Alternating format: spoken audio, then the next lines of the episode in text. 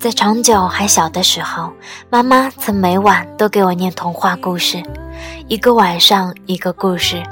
但长久实在太喜欢这些故事了，常常一个人忍不住就自己往后翻。那个时候认识的字也不多，光是看着图画也觉得很兴奋。而今天长久就要给大家讲一个童话故事。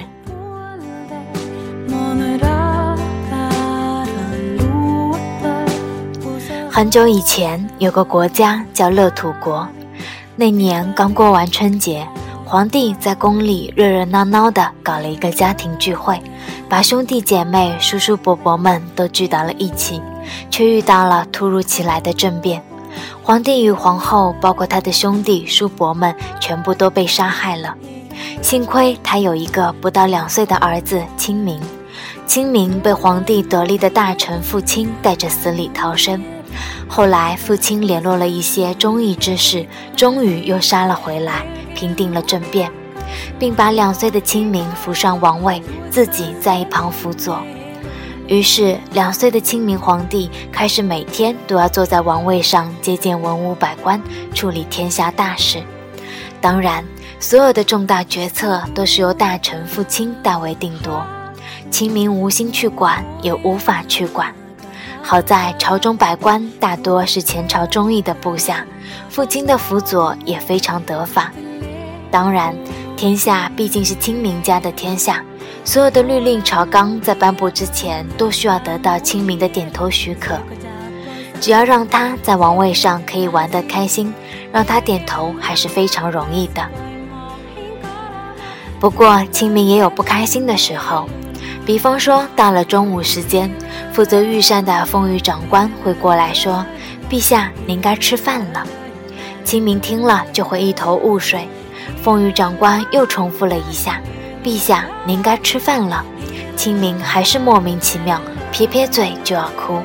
凤羽长官见龙颜不悦，赶紧跪倒在地：“陛下息怒，臣真该死。”但是他说的这八个字，仍然没有一个字清明能听明白。父亲赶紧过来帮忙，一起哄，柔声说道：“陛下，您该吃饭饭了。吃饭饭。”清明跟着念叨了一下，咧嘴笑了，自己从王位上滑了下来，由宫女牵着退朝吃饭去了。触犯龙颜在古代是要招来杀身之祸的。风雨长官侥幸躲过一劫，瘫在地上无法起身。父亲伸手把他扶起来，提醒他说道：“以后你就尽量说陛下能听明白的。”风雨长官这才突然醒悟过来。从此之后的一到三餐饭点，他去请示的时候便会说道：“陛下吃饭饭了。”朝中百官听了会偷偷的笑一笑，而最重要的是，清明皇帝听到这话会很开心，屁颠屁颠的下了龙椅。于是朝中议事，不管大臣们是二三十岁的后起之秀，或是四五十岁的中年精英，或是年过六十的与数朝元老。为了和清明皇帝更好的对话，都需要改变自己的说话方式。比如户部尚书会过来禀告：“陛下，今年的钱钱还是够花的。”中车府令会说：“陛下，出访的车车已经造好了。”司农卿主管说的则是：“陛下，今年种果果的农民没有受灾。”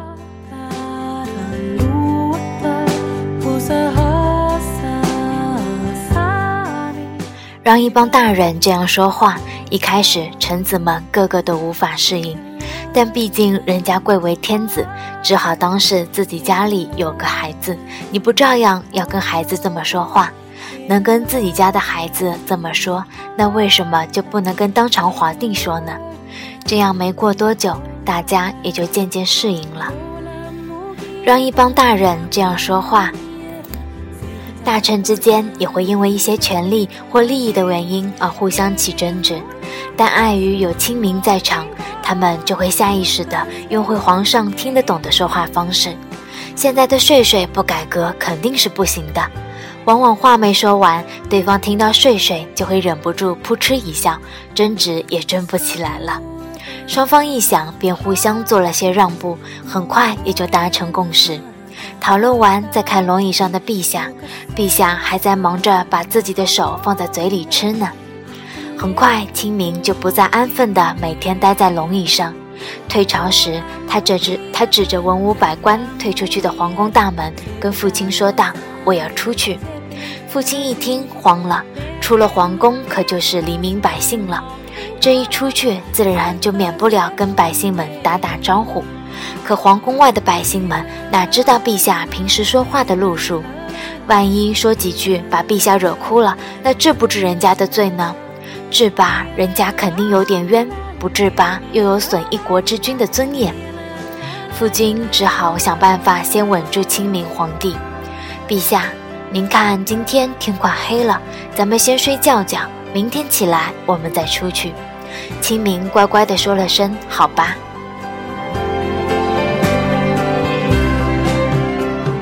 这边宫女们在哄着皇帝睡觉，那边父亲赶紧连夜起草了一份告示，叫来相关人员层层分发下去，并吩咐务必当夜传达给京城的每一户百姓家里。第二天上午，父亲陪着清明皇帝速战速决，把当日事务处理完毕，欢天喜地的由八抬大轿抬着出了皇宫。一出宫门，清明看什么都新鲜。便嚷嚷着要从轿子里出来，众人没有办法，只好停下大轿，让清明下来，由父亲抱着到处转转。负责安保的将士早已提前装扮成普通人，混在百姓中间。清明皇帝路过两边摊上，全是花花绿绿的新鲜玩意儿，他看到什么都要好奇的上去摸一摸，看一看。卖玩具的摊主看到清明被他家的气球吸引住了，赶紧抽出一个呈上来。陛下，这球球喜欢就拿去玩吧。父亲看陛下高兴的接过来，就立即用眼神吩咐手下替皇帝把气球的钱付了。摊主死活不肯收，不过很快他就没有精力来推辞了，因为马上有一帮老百姓过来帮他把剩下的气球全买走了。往前走是卖布袋子的摊主，又热情地跟清明打招呼：“陛下，要不要拿个兜兜把球球装起来啊？”见清明高兴地笑笑，摊主马上送给他一个比气球大一点的布袋子。刚装好气球，后面的人就更热闹了。父亲怕大家挤爆了气球吓着清明，就一手护着袋子里的气球，一手牵着清明皇帝往前走。清明一边走一边目不暇接的左看看右看看，父亲看他从来没有像今天这么开心。当然，这个两岁多的小皇帝很快就逛累了，让父亲抱在身上，嘴里还嘟囔着“我要吃饭饭”。父亲看了看天，心想这还没有到吃饭的时间呢。但皇帝说他饿了，那就是圣旨啊。左右看看，见边上有个包子铺，而且门前也有穿便衣的安保将士。便抱着清明进了包子铺，说道：“陛下，今天我们就吃包包好吗？”清明听了，高兴地说道：“好啊！”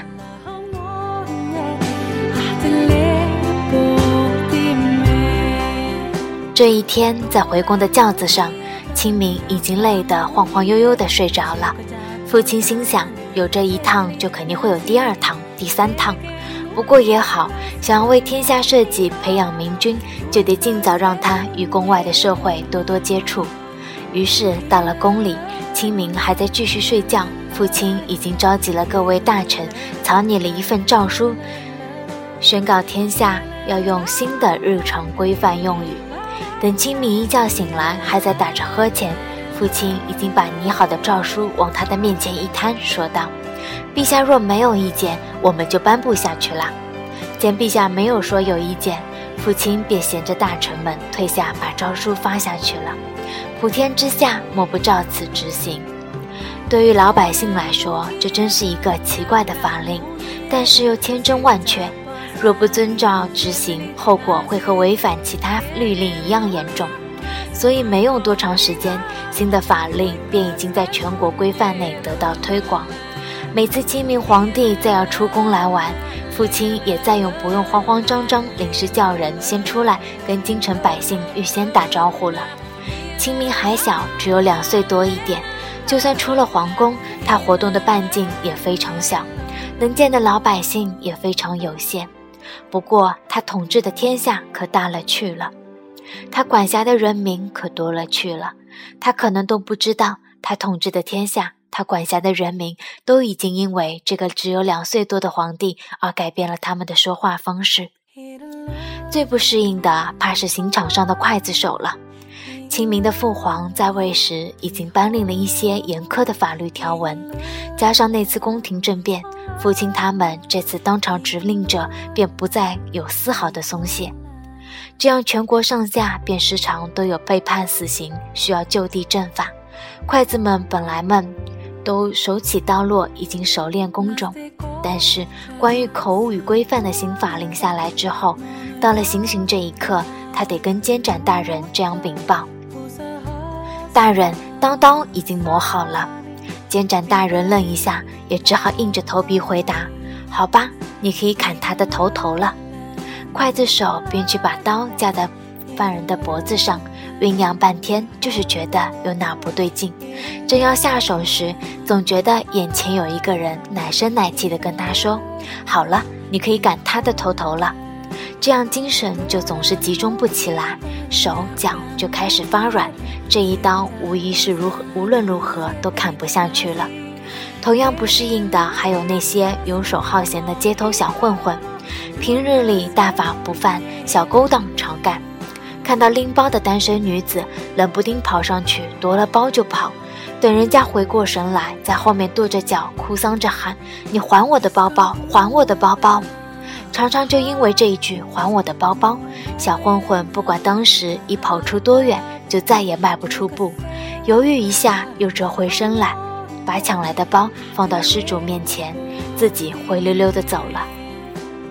刽子手也好，小混混也好，好歹只是个例。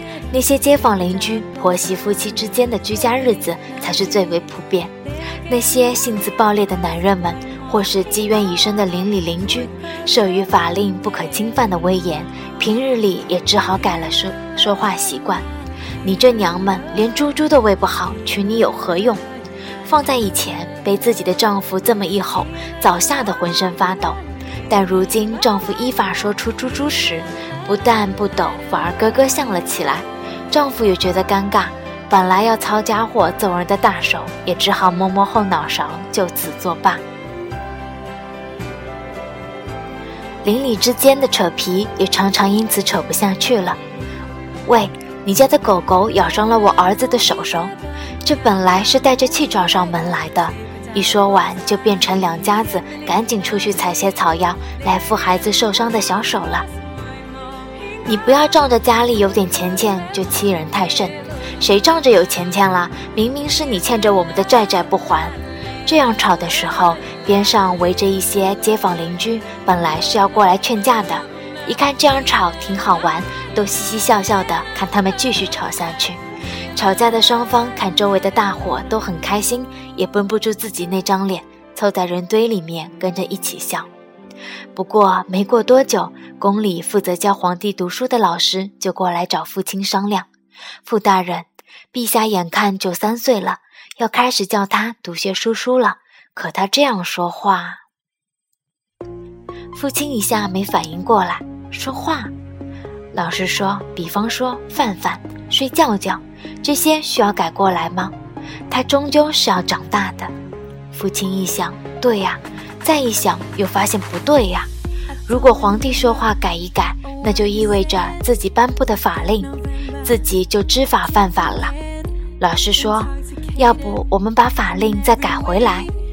父亲琢磨了一下，说：“不行，这才刚刚在全国上下推广，便吩咐老师对清明皇帝的启蒙教育，就继续照着吃饭饭、睡觉觉的方式来。”后来随着清明皇帝渐渐长大，慢慢也学会了很多治国之道，父亲他们这些老臣的压力也减轻了不少。乐土国被他治理得井井有条，犯罪率很低，老百姓也普遍心态乐观、健康长寿。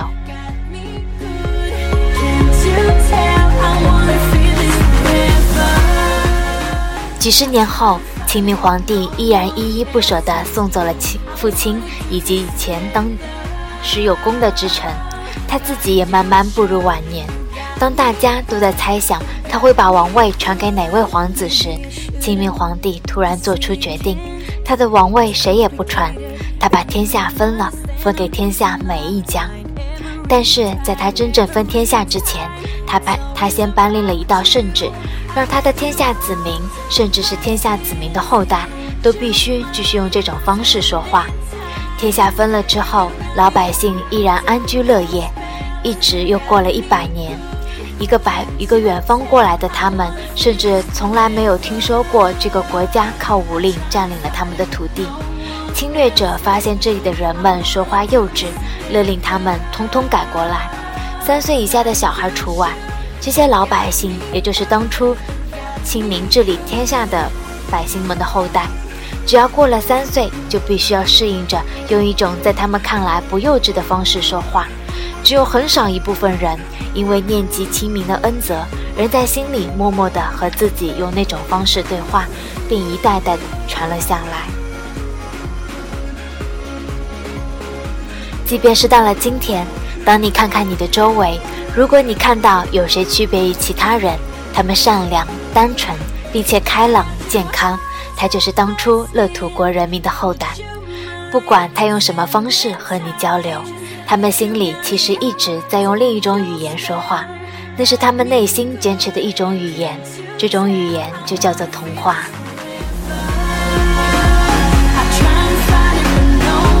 I